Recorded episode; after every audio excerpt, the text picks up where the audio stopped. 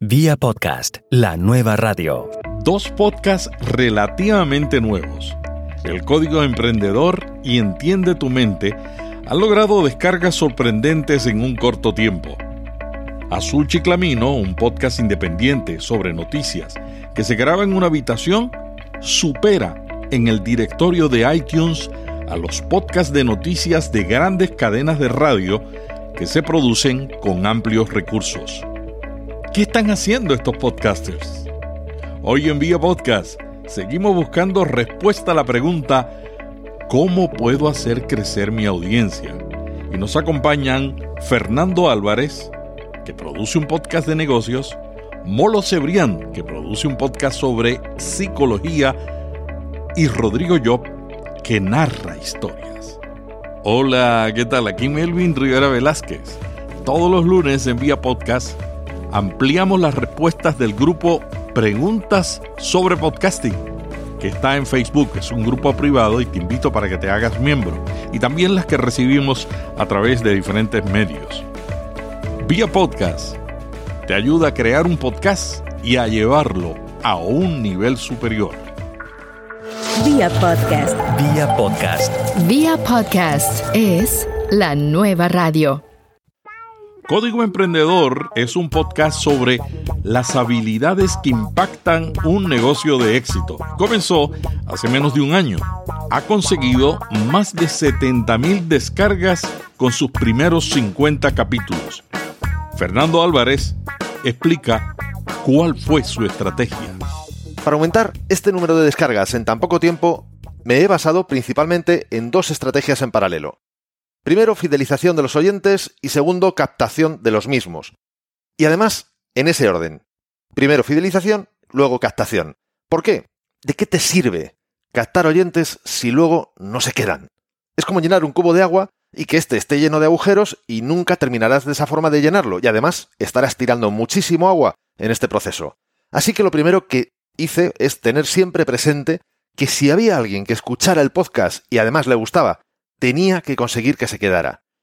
En este sentido hay varios puntos a tener en cuenta. El primero de ellos es la calidad del sonido, por lo que puse especial atención en ir mejorando constantemente la calidad del sonido del mismo. En este aspecto he ido invirtiendo en equipamiento hasta tener algo que, bueno, más o menos es óptimo. Seguro que también es mejorable, pero bueno, yo no soy experto en sonido en este, en este caso.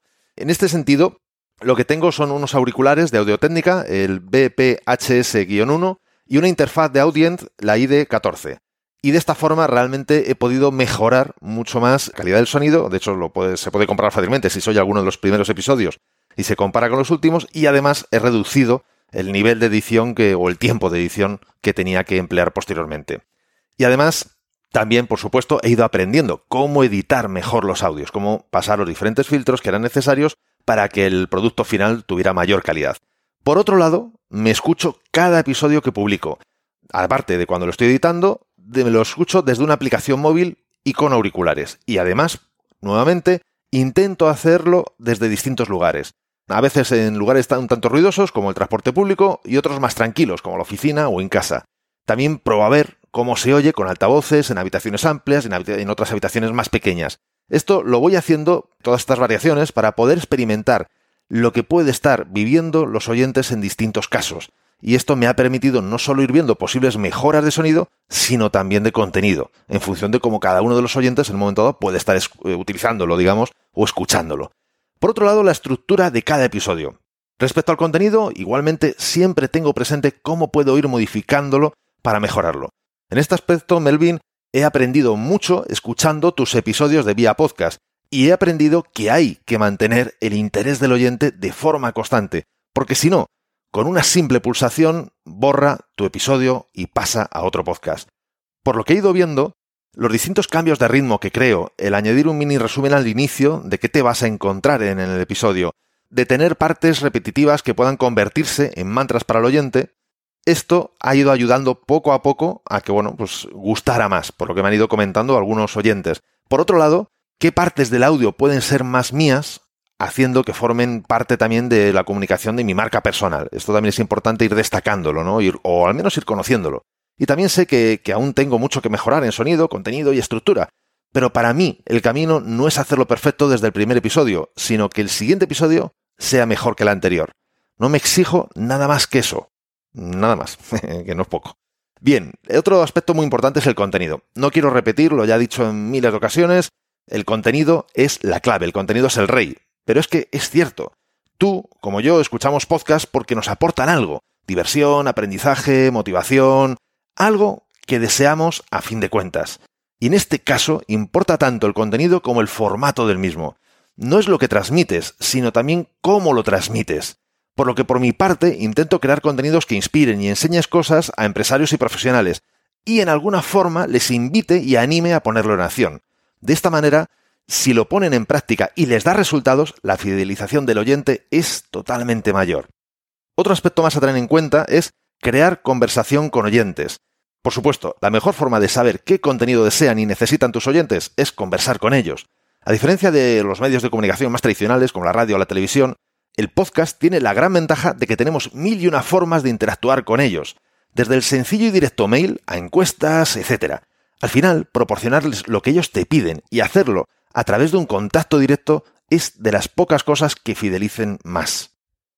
Por último, en esta parte de fidelización, eh, indicaría el mejorar, en este caso, mi locución. Por supuesto que la calidad de la locución, junto con la calidad del sonido, que ya hemos mencionado, es fundamental. Tu trabajo, tu profesionalidad y, en definitiva, tu marca personal no es percibida por lo que vale, sino por lo que parece que vale. Y la calidad de tu locución, o dicho de otro modo, la calidad de tu comunicación, se relacionará directamente con la calidad de tu trabajo y de quién eres. En este sentido, además de mi experiencia en radio y televisión por más de nueve años, no he dejado nunca de aprender y mejorar, y sigo haciéndolo, y en esta línea, lo último que he hecho ha sido asistir al máster de locución que tiene Oliver Oliva, que seguramente le conocerás por su buen podcast Buenos días Mundo. Es clave estar en constante aprendizaje, y qué mejor forma que aprender de otros, como tú, como Oliver, que son mejores que en este caso que yo, en alguno u otro aspecto. Por lo tanto, muchísimas gracias tanto a Oliver como a ti por lo que me habéis ido mostrando y enseñando e invito a las personas que nos estén escuchando que hagan exactamente lo mismo, apoyarse y aprender en personas que saben más. Perfecto, y ahora que ya tenemos la estrategia de fidelización en marcha, que no terminada, pero sí al menos en funcionamiento, vayamos a aumentar la audiencia. En este caso, lo primero es una lista propia de suscriptores. Yo partía de una, de una buena ventaja, y es que llevaba ya más de nueve años con mi blog y con suscriptores al mismo, por lo que realmente no partí de cero, esto, esto es así, es cierto, sino que ya tenía en este caso pues, un conjunto de personas interesadas en mi contenido. Pero esto no solo no es suficiente, sino que además en este periodo de menos de un año puedo asegurar que he superado el número de suscriptores al podcast de lo que tenía nueve años al blog. Por lo tanto, da igual de dónde partas, siempre hay una amplia capacidad de mejora. Aunque yo reconozco que en este caso, bueno, pues tenía una, una ventaja añadida, ¿no? Por otro lado, eventos de podcasting. Esto me parece básico para cualquier actividad profesional. El asistir a eventos de tu sector y establecer relaciones con los principales jugadores del mismo. Si eres muy desconocido y no puedes llegar a los jugadores, digamos, de primera línea, no es un problema. Comienza con los de segunda o de tercera línea. Ya irás ascendiendo el nivel de relaciones que vayas estableciendo. El poco a poco ir haciéndote visible es básico y fundamental. Pero eso sí, como decíamos al principio, cuando sepan lo que haces, tienen que encontrar un producto con calidad y interés. Por otro lado, el networking. Una vez que ya poco a poco te has ido haciendo visible, y esto, por cierto, no consiste en saludar una vez a esas personas y que tú conozcas sus nombres, sino que ellos conozcan el tuyo, porque estás presente más allá del evento donde pudiste conocerlos, compartiendo su contenido en redes, comentando en las distintas plataformas donde ellos publican su podcast, etcétera, etcétera. Para realizar un networking eficiente, antes de pedir, tienes que ser tú quien dé. Que des tanto que cuando tú pidas, la otra parte se sienta en deuda contigo. Colaboraciones con otros podcasters, para finalizar, este me parece que es posiblemente uno de los puntos más importantes que han influido en el éxito de mi podcast Código Emprendedor. Es decir, en este caso es invitar a personas a tu podcast, por poner un ejemplo. De este modo tú les das visibilidad y tal vez te pidan que tú también participes en los suyos o incluso directamente les puedes proponer un intercambio. Oye, eh, quiero hacerte una entrevista en mi podcast. ¿A ti te importaría, te apetecería que yo apareciera en el tuyo? ¿Por qué no? Yo lo he hecho y a mí me ha funcionado, aunque pueda parecer raro, pero a mí ha funcionado. Tienes que hacerte visible en podcast donde suelen estar tus potenciales clientes. El podcasting aún está en sus primeros momentos. Aún no es un mercado maduro, por lo que siga habiendo ese espíritu de colaboración y aportación mutua de valor, cosa que cuando una industria madura se vuelve más competitiva y tiende a desaparecer o reducirse, eh, digamos, esta actitud. Es un buen momento para aprovecharla mientras aún se respire este ambiente de pioneros. Espero, Melvin, que estas estrategias y tácticas que yo he utilizado sirvan para tu audiencia, entre los que estoy, además, porque me encantan tus podcasts, tanto vía podcast como Notipod hoy. Sinceramente, no conozco, de verdad, de corazón, mejor fuente de información seria y profesional del mundo del podcasting. De interés, breve, concisa y al grano. No se puede pedir más. Y encima, totalmente gratis. Muchísimas gracias de corazón, Melvin, por la tremenda labor que realizas de forma incansable. Sé muy bien que son muchas horas invertidas, horas de tu tiempo, de tu vida, de tu familia, y que desde aquí te agradezco ese regalo que nos das a todos tus oyentes. Muchísimas, muchísimas gracias. Molo Cebrián es un locutor de radio español y estudiante de psicología que comenzó un podcast con otros colegas llamado Entiende tu mente en aproximadamente año y medio, han alcanzado más de 400.000 descargas al mes.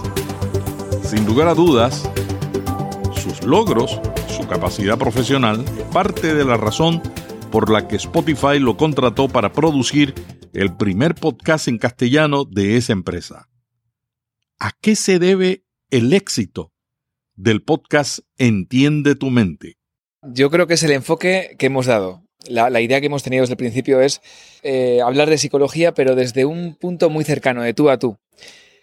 Eh, yo he escuchado muchos podcasts de psicología y muchos que están muy bien y hay muchos que recomiendo, pero sí que he visto que, un gran porcentaje eh, viene de la mano de, recetas fáciles, por así decirlo, ¿no? Lo, que llamamos autoayuda fácil, ¿no?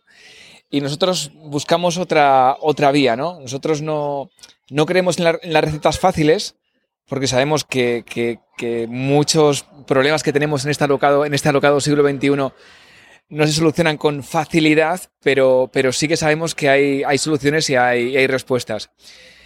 Lo que buscamos, Melvin, sobre todo es normalizar. Hablamos de la ansiedad, de la depresión, de cualquier, eh, iba a decir trastorno, pero no es llamarlo trastorno, cualquier eh, sentimiento de emoción que es normal en este siglo XXI y lo hablamos de tú a tú y desde nosotros. Muchas veces eh, pues tenemos a Luis Muñoz que es un gran psicólogo, a Mónica González que es una gran coach y si hablamos de la ansiedad eh, decimos quién no ha sentido ansiedad alguna vez y quién no la siente, a lo mejor de forma habitual, ¿no? O quién no en algunos momentos de su vida ha sufrido mucho estrés.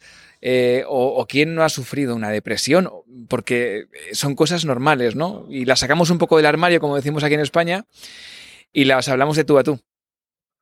Básicamente eso es lo que hacemos. ¿Cuál es el proceso para crear un capítulo del, podcast? Bueno, ahora mismo Entiende tu mente tiene dos, tipos de contenidos. Eh, por un lado están los 20 minutos para entenderte mejor, donde charlamos Luis Muguiño, Mónica González y yo, que soy el estudiante de psicología, de, diferentes temas que nos proponen los oyentes. Eh, y por otro lado, desde hace pues un par de meses, entre esos capítulos insertamos unos que se llaman apuntes de psicología, donde directamente yo comparto con los oyentes esas cosas que me llaman la atención de los apuntes de psicología que habitualmente contaba a mis amigos, pero ahora he decidido, además de a mis amigos, contárselo también a los oyentes del podcast. Y lo hago con un formato tirando hacia el narrativo no ficción, porque me apetece hacerlo y porque lo disfruto mucho. Muchos podcasters piensan que la clave para crear audiencia es esencialmente promocionar bien para que los encuentren. Dar a conocer el podcast es importante en la estrategia, pero la realidad es que un mal contenido, por más que se promueva, no inspira a ser escuchado, y menos a suscribirse. Molo Cebrián confiesa que la promoción no fue el factor decisivo para el éxito de Entiende tu mente? La base de nuestro, entre comillas, éxito, ¿vale? Es el contenido de calidad. y la eh, necesidad que hay por el contenido.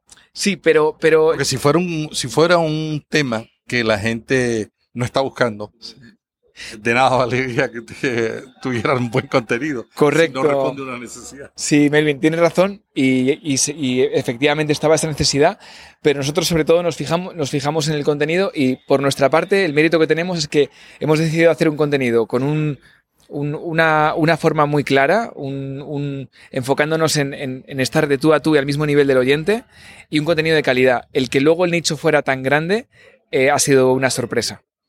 ¿Cómo ayuda la intimidad del podcasting al tema que ustedes tocan? Es que van perfectamente, van de la mano, ¿no? Porque muchos de los temas que tratamos son temas de esos que se buscan en Google en secreto, ¿no? Que se pone a veces el buscador, eh, pero para no dejar rastro, ¿no? Porque nos da puro que el compañero de oficina pues vea que estamos buscando en, en Internet eh, ansiedad, ¿no? La palabra ansiedad, por ejemplo. Eh, lo bueno del podcast es que lo escuchas en tus cascos, escuchas un podcast sobre esa temática y, y, ya está, y nadie más tiene que estar a tu lado viendo lo que escribes, ¿no? Lo, lo, lo consumes. Y seguramente después de consumirlo, como nuestro objetivo también es normalizar, te quites los cascos y digas a tu compañero que tienes al lado, pues sabes qué, eh, mm, he estado escuchando este contenido sobre ansiedad y te lo recomiendo. ¿Qué es lo que nos está pasando? Que estamos creciendo por el boca a boca. ¿El boca a boca les ha dado más resultado que las redes? Sin duda, sin duda. Y hablaba hace poco con, con eh, Tonia, que sé que la vas a tener en tu, en tu podcast, o la has tenido ya, sé que, sé que va a estar por aquí. Y, y Tonia, eh, yo estoy alojado en Spreaker ahora mismo, eh, me, me, daba los datos. Y somos eh, el, bueno, el podcast en castellano más escuchado en Spotify de la plataforma. Es, son, son, datos muy, muy, muy importantes, ¿no? ¿Puedes compartir los datos o prefieres no? Eh, ¿Sabes lo que pasa, Melvin? Tampoco lo tengo claro, porque fíjate, hoy hablábamos eh, Tonia y yo, y yo le decía, yo creo que tengo eh, unos 400.000 mensuales, y ella me dice, a lo mejor más. A lo mejor más, me decía ella. O, en, o combinando ambos? Eh, combinando combinando eh, todo, combinando... Eh, bueno, son los datos de Spreaker. Supongo que también hay otros, eh, otros lugares que, que beben el, el, el, audio y que lo comparten directamente y no tienes los datos, pero los datos de descarga desde Spreaker, que obviamente cuentan los datos de Apple Podcast, de Spotify, etc., etc., van, van, van por ahí. 400.000 mensuales. ¿Cuántos capítulos? Eh, bueno, son, son, descargas mensuales. Sí, pero al sí. mes cuánto hacen? Nada, solo cuatro. Cuatro, o sea, son 100.000 por capítulo. No, no, no, o sea, bueno, realmente de cada cap hay capítulos que ah, han, sí, han tenido... escuchan otros anteriores. Sí, sí, sí, o sea, hay capítulos que se han tenido 50.000 oyentes eh, o 60.000, pero sobre todo es que son contenidos de long tail. Entonces, el que se engancha de repente, escucha todos. Y a lo mejor en un mes ha escuchado 30, 30 o 40 capítulos. Otra estrategia que también le funcionó a Molo Cebrián fue enfocarse en producir contenido atemporal, conocido también como evergreen. Nuestros contenidos son evergreen todos, todos. Eh, es una cosa que tenía claro desde el principio. Y, y es, una, es una apuesta ganadora porque eh, nunca sabemos en qué momento, desde que empezamos a hacer el podcast hasta que llegue ese momento de éxito, no sabemos cuándo la gente va a empezar a escucharnos, ¿no?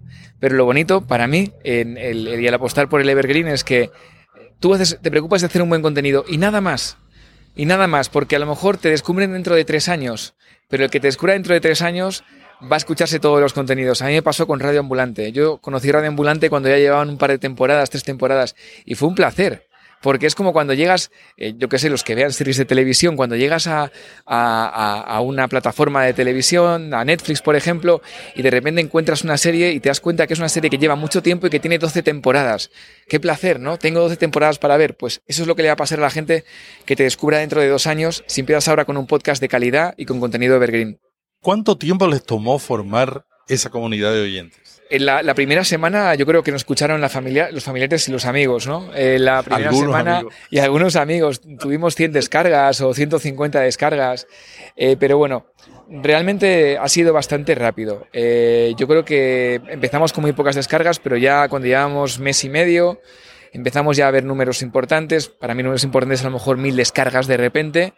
Y bueno, pues ha sido todo, todo crecimiento de forma continuada, ¿no? O sea, lo bueno de este podcast es que no ha parado de crecer. No llevamos todavía ni dos años, llevamos un año y pico. Somos un podcast que ha sido bastante revelación en cuanto a crecimiento y en cuanto a datos. La verdad que ha sido, ha sido increíble.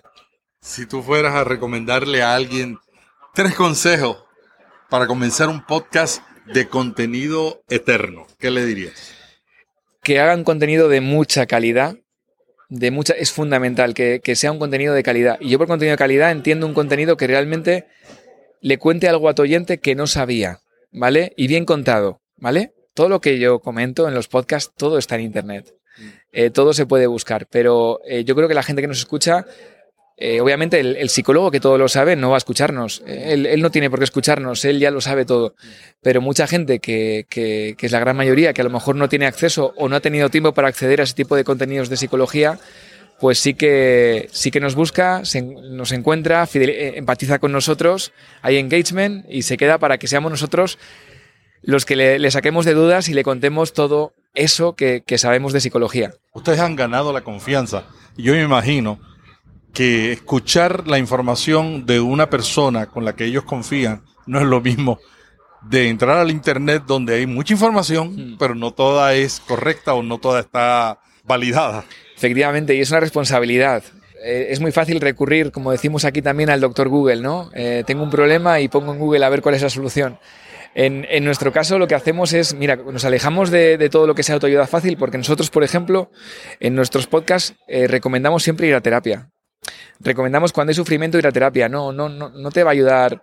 Eh, bueno, te puede dar alguna noción escuchar nuestro podcast, seguro que sí.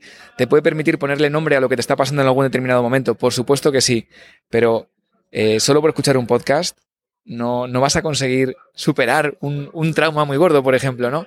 En cambio, vas a encontrar la tranquilidad de, vale, me pasa esto y hay una solución y se puede trabajar y voy a ir a terapia, ¿no?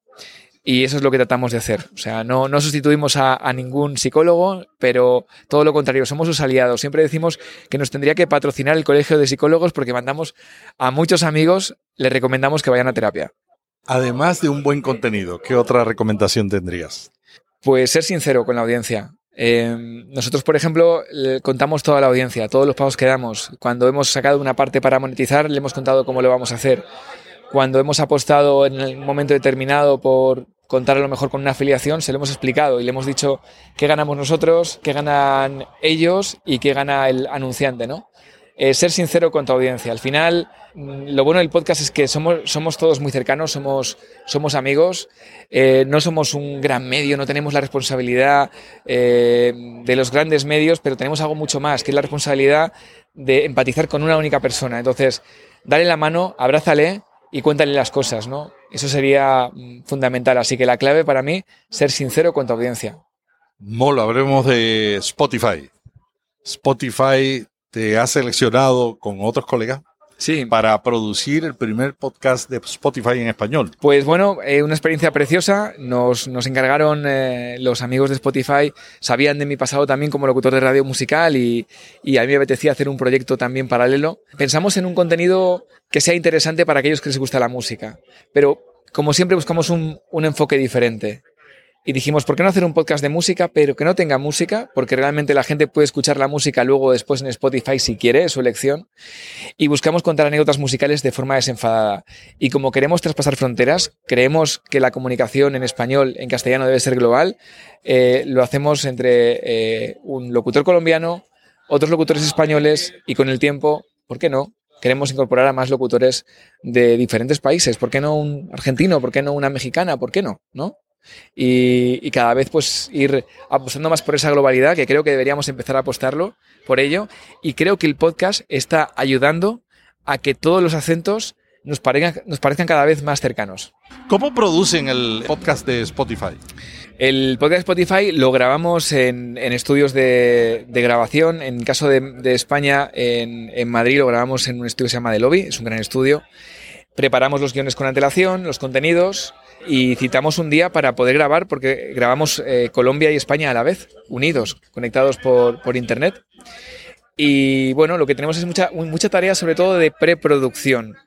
Cuidamos mucho el previo, porque apostamos todo a una bala. Es decir, el día que hay que grabar, que se, enciende la luz, eh, nos ponemos a grabar y hacemos el contenido y tiene que ser un contenido de calidad en el que disfrutemos nosotros y, ya está, y nos la jugamos y, queremos dar lo mejor de nosotros. Con lo cual, ya te digo, lo que hacemos sobre todo es mucha preproducción para luego poder disfrutar de esa jornada de grabación donde grabamos a veces uno, o a veces dos, o a veces tres podcasts del, tirón.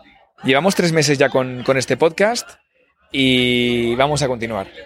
Hemos estado muy contentos porque hemos tenido muy buena implantación en, muchos países, en, en España, en Colombia, el dato que yo más, el dato que cuento eh, es que eh, hemos tenido mucha repercusión con algo que mm, para mí no es nada fácil de conseguir y es con hemos creado un, teléfono de WhatsApp para que la gente proponga temas. y ha habido una respuesta muy grande. Y yo que vengo de la radio, de hacer radio a nivel nacional en España, donde teníamos un, móvil de WhatsApp donde la gente podía participar, me costaba encontrar participación de calidad. Eh, con el podcast pasa todo lo contrario, la gente lo hace muy bien, participa muy bien, da, eh, propone temas muy bien, ¿no? Es como que es una audiencia más segmentada y de más calidad. Y eso es lo que, lo que más destaco. Que la gente participa, eh, de momento estamos empezando, pero los que ya se han enganchado participan, sí. ¿Algo más que le quieras recomendar finalmente a los oyentes de Vía Podcast? Que se atrevan a innovar. Eh, que cuando haces un podcast, por ejemplo, semanal, eh, a veces hay una semana que, por lo que sea, no te apetece hacerlo o, de repente te das cuenta que es terrible, ¿eh? que dices, jo, es que esto me está aburriendo. No te agobies, es normal, puede ocurrir. A todos nos agobia, aunque nos guste mucho hacer siempre lo mismo. El día que eso ocurra, busca hacer una cosa diferente. Innova. graba en la calle como hace ahora Melvin en las puertas de la JPod. Llévate tu equipo y haz una entrevista en un tren no sé, o sea, eh, no dejes de innovar y cuando llegue ese momento de hastío, que en algún momento puntual, pequeñito, aunque sea pequeñito, nos llega a todos los podcasters, es una señal para que des un cambio, innoves y continúes, porque esta es una profesión muy bonita, eh, pero tenemos que, que innovar y aprovecharnos de una cosa, que es que aquí no tenemos jefes, podemos cambiar cuando queramos. ¡Hey! Vamos a hacer una breve pausa. Será breve, te lo prometo. Todos los días está cambiando el podcasting Vemos los cambios en las tendencias, en las noticias, en los recursos, en las herramientas que se comparten a través de la web desde Estados Unidos, Europa, Asia, América Latina y España. Todos los días nosotros cepillamos la web, te resumimos eso lo más importante, descartamos lo que no es tan importante te lo ponemos en un boletín. El boletín se llama Vía Podcast y lo recibes inmediatamente en tu inbox si te suscribes. Hazlo ahora mismo, busca las notas y encontrarás el enlace. ¿Te diste cuenta? Siempre cumplo lo que prometo. Vía Podcast, la nueva radio. Es una competencia contra los grandes, literalmente, contra muchos eh, periodistas que tienen sus podcasts en México y en otras partes del mundo. Y bueno, pues ahí está el podcast de Azul Chiclamino de una forma independiente. Yo creo que lo que hago completamente diferente es no solo decir información o, decir qué es lo que pasó, sino más bien contar historias. Y eso es lo que hace diferente y relevante Azul Chiclamino con respecto a otros eh, competidores dentro de esta categoría porque solamente contar noticias hoy en día ya no tiene mucho sentido, ya no, ya lo hace tanta gente en radio, en televisión, en internet, en el periódico, eh, que ya no es relevante, ya no es entretenido. Pero si tú cuentas una historia detrás que vaya llevando a la narrativa y encima vayas poniendo ciertos números, cierta información a través de una historia, de un storytelling interesante, entonces ya es algo completamente distinto y disruptivo en lo que está sucediendo hoy en día. Es algo distinto por eso, porque es entretenimiento más allá de un simple noticiero o simplemente eh, hablar sobre estadísticas y números aburridos. Y esto es lo que hace diferente a Azul Chiclamino. Bueno, dentro de los podcasts más, eh, más escuchados tengo uno, el episodio 27, que se llama Dante el infierno y el informe de gobierno. Este habla sobre un viaje que hace nuestro presidente, próximo expresidente, eh, por fortuna, Enrique Peña Nieto, a los, a los, a la parte más profunda del infierno, junto con Virgilio, un poco haciendo evidentemente el camino de Dante en la Divina Comedia, lo cual es una introducción muy interesante para presentar un aburrido informe de gobierno. El segundo más, más escuchado es el episodio 69. Se llama De Brujas y Hechiceras. Y este es un podcast muy divertido. Siempre trato de sacar en la época de Halloween un episodio conmemorativo eh, con respecto a, a, la oscuridad que existe y un poco sobre la ciencia eh, o la literatura o la historia o la psicología que existe detrás del el Halloween, del Día de Muertos, y toda esta, esta relación. Ambos episodios son curiosamente presentados por un personaje que, que yo inventé que se llama eh, Rodrigo Fuentes Gasca, que es una especie de, de cirquero oscuro eh, que va y viene del, en el mundo de los muertos y tiene una relación con, con toda la oscuridad y es una de los de las formas que, que, me gusta presentar este tipo de episodios porque es una especie de, de sarcasmo divertido que eh, conjunta todo lo que es la muerte con la realidad, con el mundo de los vivos y, y con una realidad que a veces no nos imaginamos y que yo estoy seguro que sí sucede. Ambos episodios son, son muy interesantes y curiosamente los dos más escuchados tienen este tipo de introducción. Azul Chiclavino es un podcast independiente que produce el escritor y actor mexicano Rodrigo Job. El podcast cuenta historias en profundidad y se identifica como la realidad de lo absurdo. Azul Chiclamino está en el directorio de iTunes de México en las posiciones entre el 5 y el 10 en la competida categoría de noticias y política. Pero no está solo. Las alternativas con las que compite son el podcast de Daily del New York Times, CNN y la BBC. Rodrigo ha logrado competir con empresas que tienen grandes recursos financieros, debido a que ha buscado diferenciarse. La innovación con la narrativa de entretenimiento que no ofrecen los medios tradicionales le ha permitido lograr una gran comunidad de seguidores. Creo que la, innovación es precisamente la narrativa. Lo que no está sucediendo en la televisión o en el radio o en los otros eh, tipos de medios, que es la narrativa eh, de entretenimiento, llevar la información de una forma más agradable, más humorística, más sarcástica, más entretenida y con un toque menos editorial. Eh, que es lo que, el, lo que está requiriendo hoy en día la gente. Precisamente los millennials son principalmente los que están buscando otro tipo de, de búsqueda de, de, la información. Eh, tan es así que hoy en día ya no están pegados a la televisión tradicional o al radio eh, cotidiano. Entonces están ellos buscando otro tipo de información, o otros medios y sobre todo otros conductores, otros locutores que no sean los mismos, los tradicionales que, que sus padres han estado escuchando o sus abuelos. Entonces ellos tratan de pegarse a nuevos medios y a nuevos, nuevas voces y, y nuevas formas. Y entonces si no logras tú una, una innovación, entonces pues te quedas atrapado en lo que, en lo que siempre fue la televisión y el radio, y no hay un, lugar hoy en día en el podcast para ese tipo de, de eh, mensajes. Rodrigo Job comenzó recientemente un segundo podcast llamado Me lo contó la noche. Este es un podcast completamente narrativo. Azul Chiclamino comienza como, como una especie de laboratorio en donde yo empiezo a, a buscar nuevas formas de contenido y nuevos estilos para llevar mi voz y para llevar mi, la información que yo quiero eh, transmitir a la gente. Eh, la mayor parte de ellos fue la parte narrativa dentro de, de Azul Chiclamino, el, el, Azul Chiclamino típico, que habla sobre un tema en particular, un tema completamente absurdo, un tema eh, absurdo tratado de una forma inteligente y sarcástica, pero con un humor inteligente.